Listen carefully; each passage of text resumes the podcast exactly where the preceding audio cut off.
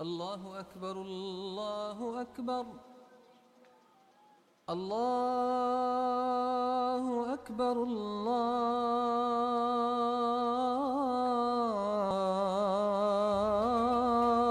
أكبر En el comienzo de esta historia no me habla Dios, ni tengo muerte súbita, ni veo luz al final del túnel.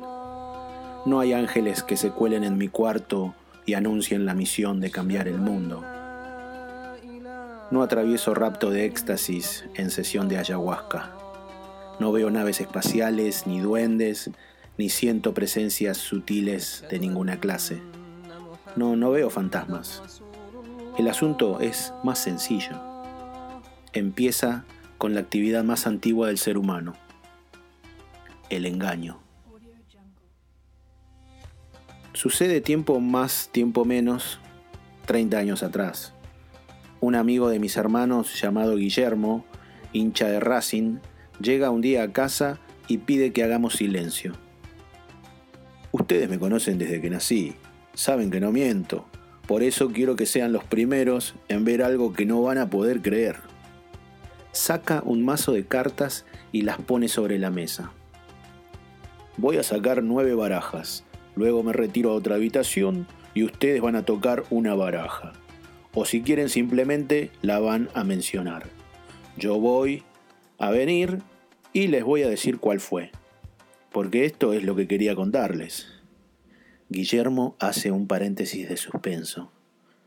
Yo tengo poderes telepáticos.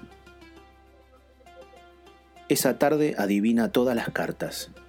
Mis hermanos cambian las barajas por otras, lo encierran en el baño con custodia para supervisar que no vea nada. Tocan varias cartas o no tocan ninguna. El flaco adivina en cada ocasión con una sonrisa triunfal. Solo queda una posibilidad. Es magia posta. ¿Saben cómo aprendí a hacer esto? Nadie lo sabe. Muy fácil. Hice un curso de control mental. Adivino la carta porque puedo leer sus pensamientos. Soy un místico. Ese día decido dedicar mi vida a desarrollar un poder como ese. Tengo 12 años y quiero volverme místico.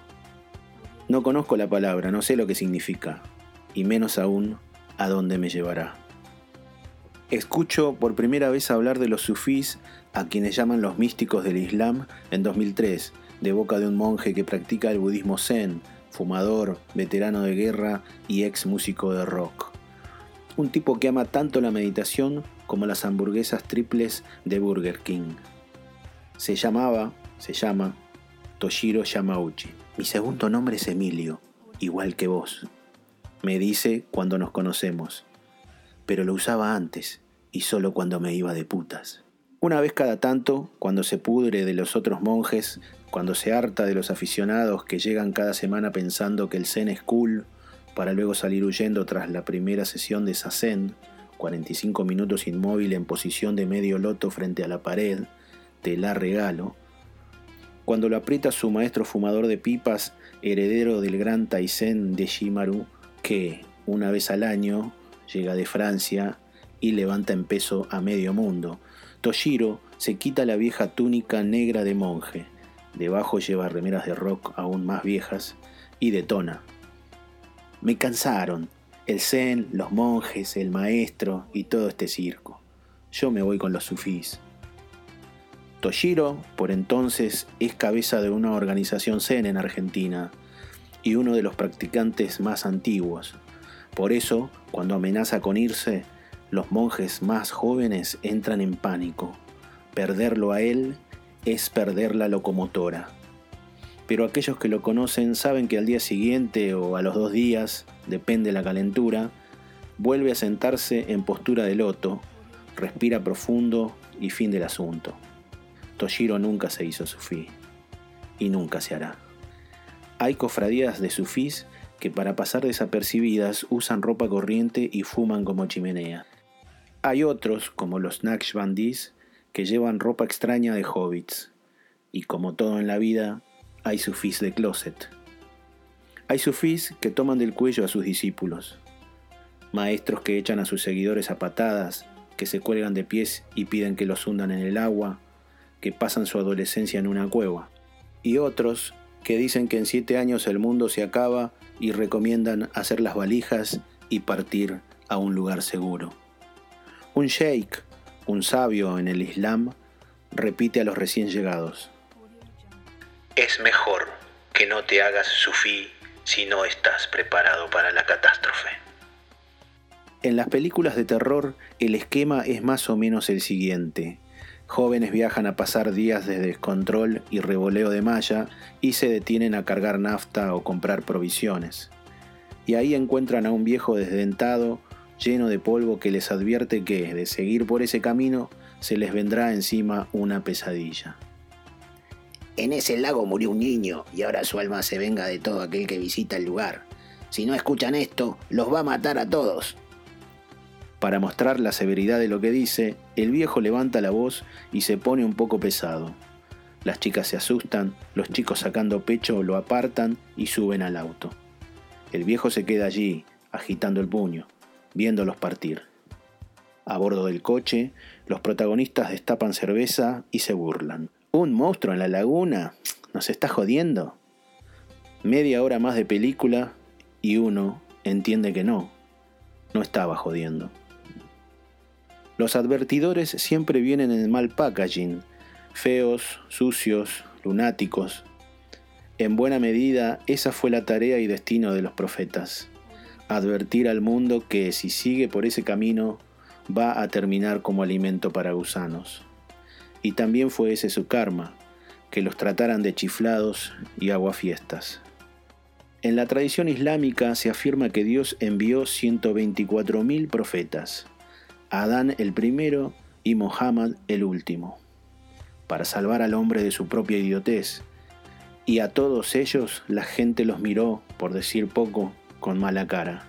A algunos los arrojaron al fuego, a otros los exiliaron, otros, sin causa, fueron a prisión, sobrevivieron a plagas, a uno lo arrojaron de un barco y se lo tragó una ballena.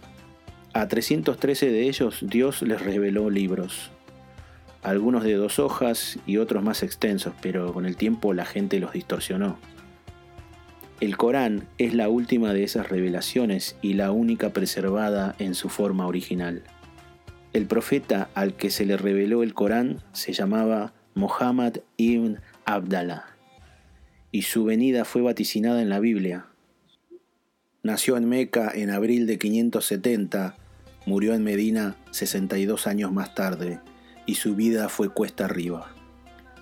Su madre murió cuando era niño y su padre antes de que él naciera. Lo cuidó su abuelo, que también murió. Luego su tío, cabeza de un clan en Meca, los Hashim, y también murió. Muhammad Dormía en el suelo sobre hojas de palmera. Rezaba hasta que se le amorotaban los pies y la barba se le empapaba de lágrimas.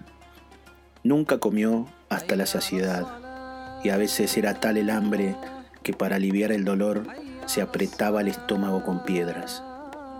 Tuvo esposa 20 años y enviudó. Fue padre de siete hijos y enterró a seis. Y nunca nadie lo escuchó quejarse. Islam, el camino que a él le tocaría enseñar, significa rendirse. Y la raíz de la palabra también significa paz. Rendirse trae paz. Y si alguien supo rendirse, fue él. A los 40 años, mientras hacía un retiro en una cueva en las afueras de Meca, lo sorprendió una criatura abismal y alada, un ángel. Lo estrechó tres veces contra el pecho y le reveló las primeras líneas del Corán. El profeta pensó que se había vuelto loco. Corrió a su casa y pidió a su esposa que lo cubriera con un manto, y así quedó un tiempo sin poder articular palabra.